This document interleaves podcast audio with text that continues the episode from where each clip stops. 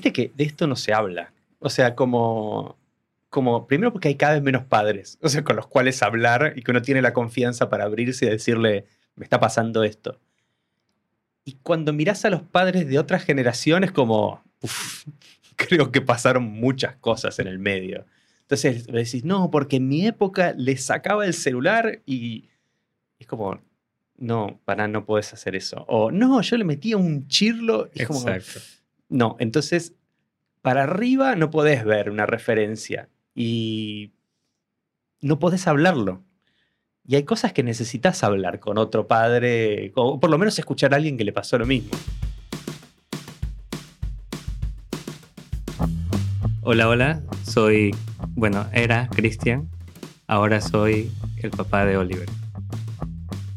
Hola, soy conocido por muchos nombres Juan Chipo Nini, pero hoy conocido como el papá de Aurora, el papá de Leticia. Sí, sí, sí, y al final eso a veces lo, lo hace un poco más difícil, ¿no? Porque uno trata de buscar respuestas en otros lados y a veces escuchar una experiencia también es como te lo hace más... Eh, relatable, ¿no? Como, claro. No me sale la palabra en español, pero... ¿Sería como empatizable? Puede ser. Puede ser, ser Puede ser. Pero la idea es eso, ¿no? Que te puedas relacionar, esa es la mm. palabra. Relacionar con lo que te están diciendo y al final saber que tú dices, me ha pasado que he hablado con mm. otros amigos padres y me dicen, no, tú todavía no le has pegado a tu hijo. Y es como, no, no se me ocurre en la cabeza. No se le pega a los hijos. Y, es como, no, pero bueno, lo dicen tan normal que mm, lo dudo, como que será que le... pero creo que no, no. Y, y, al final tú y yo conversábamos en un momento, ¿no? Es... El tema de ser padre también viene un poco más del, del, autocontrol de uno, de conocerse a sí mismo, de saber respirar profundo, eh, porque digo, si uno no está emocionalmente bien, es mucho más difícil todo, ¿no? Y lo más probable es que durante toda la experiencia de ser padres, de ser padre, no estés emocionalmente bien. ¿Por qué? Voy a hacer una excepción. Cuando viene el segundo, es como que hay ciertas situaciones que te estresan menos. Como que hay, cosas, hay menos cosas nuevas. Pero siempre el primero es toda novedad. O sea, quizás problemas que tengo con mi hija mayor, con mi hija menor, ya los manejo de una manera que con mi hija mayor es todo nuevo. Es como, ¿cómo contengo este llanto en este momento? Le doy un abrazo, muestro distancia, em, me planto firme, le doy una explicación razonada, los cinco puntos.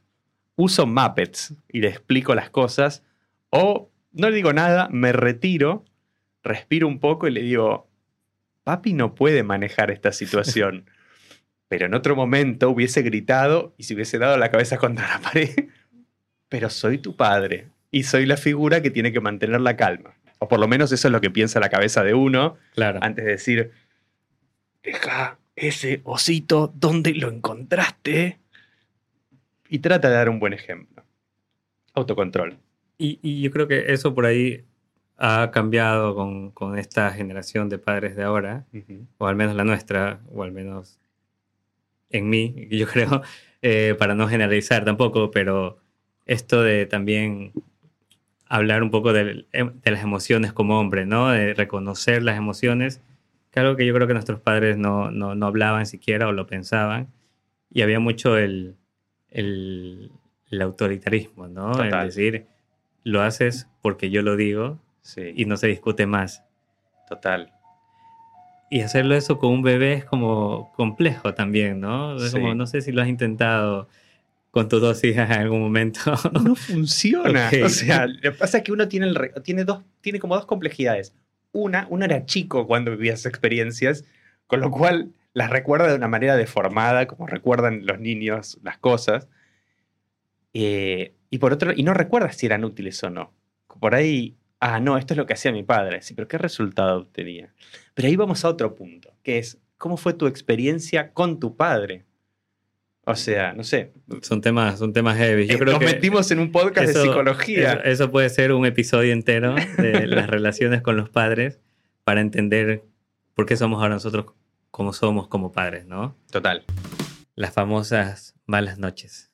Uf. Es como, ¿cómo, cómo lo vivieron ustedes? Tú en particular, ¿cómo, Mm, cómo, cómo lo viviste? Porque, o por ahí la, la comparación, ¿no? De cómo Sí. viviste la- las malas noches con la primera, después con la segunda, con, los aprendizajes que tuviste en la primera, Sí. ¿qué mejoró o no de la, en la segunda? Obviamente son dos personas distintas. Son dos personas. No, es que justamente creo que el tema es, son dos personas distintas. La segunda dormía, dormía de un tirón, y la primera se despertaba con una respiración fuerte, como que hacías, y ya estaba, se despertó. Y es como, pero ¿sabes qué? Mira, justo vos habías dicho algo y lo trajiste esto también. En esas primeras noches, yo me acuerdo que a mí me cuesta mucho despertarme. O sea, me duermo, me dormí y el llanto del bebé podía tenerlo llorando al lado y no me iba a despertar. Eh, a diferencia de mi mujer, mi mujer se despertaba con cualquier cosa. Y yo sentía culpa, sentía como mucha culpa, porque era como, es involuntario en mí eh, dormir tan profundo. Y ella me decía, no, vos te dormís muy profundo. Y era como, sí, no, no ¿Qué sé hago? qué, pero no sé qué hacer. No, no, pero vos tendrías que despertarte. Sí, pero no me despierto. Entonces, ir a- el proceso de ir a dormir ya era un proceso muy culpógeno, me sentía muy mal. Porque decía, este bebé se pone a llorar y yo no me voy a despertar. Efectivamente, no me yo, despertaba. yo creo que eso me pasó a mí, inconscientemente. Pero vos diste la vuelta, vos te despertabas. pero por ahí como antes de dormir iba con esa culpa de decir, uy, donde que no me levante se va a armar. Claro. Y me levantaba. Bueno, a mí me pasó, los, las primeras dos semanas me despertaba, pero de un salto, como... eh, y después de esas dos primeras semanas no me despertaba nadie. Y me sentía muy mal, me sentía muy culpable. Y, y como que es muy... Esto, esto es eh, tipo para todos los padres que van a atravesar o están por atravesar eso. Hay que mirarse a la distancia, porque uno dice, esa culpa que yo sentía es la culpa de alguien que no durmió bien en un mes. Entonces, cuando uno no duerme bien en un mes, la verdad, piensa mal. Y cuando uno piensa mal, sacan malas conclusiones. Las malas conclusiones que yo saqué en ese tiempo es que tal vez no me interesaba tanto. Y era como, pucha, no me interesa tanto, porque si me- realmente me interesase me despertaría.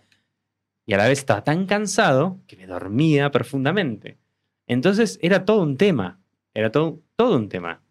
Y ahí, ahí, ahí viene esto de un poco de también por qué estamos haciendo esto, ¿no? El, creo que si lo hubieses hablado en algún momento con alguien, das cuenta que, que un poco normal, que nos pasa a muchos y que va a pasar, ¿no? Estas cosas, no, no todo es como by the book, ¿no? A cada persona es distinta, unos se despiertan, otros no.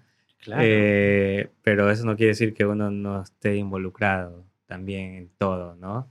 Como, como lo quisiera estar cada uno en- en sus niveles. Total. Y mm, además, como hablábamos antes, viste, los tenés los supporting actors y lo- los actores de, soporte y tenés los actores principales.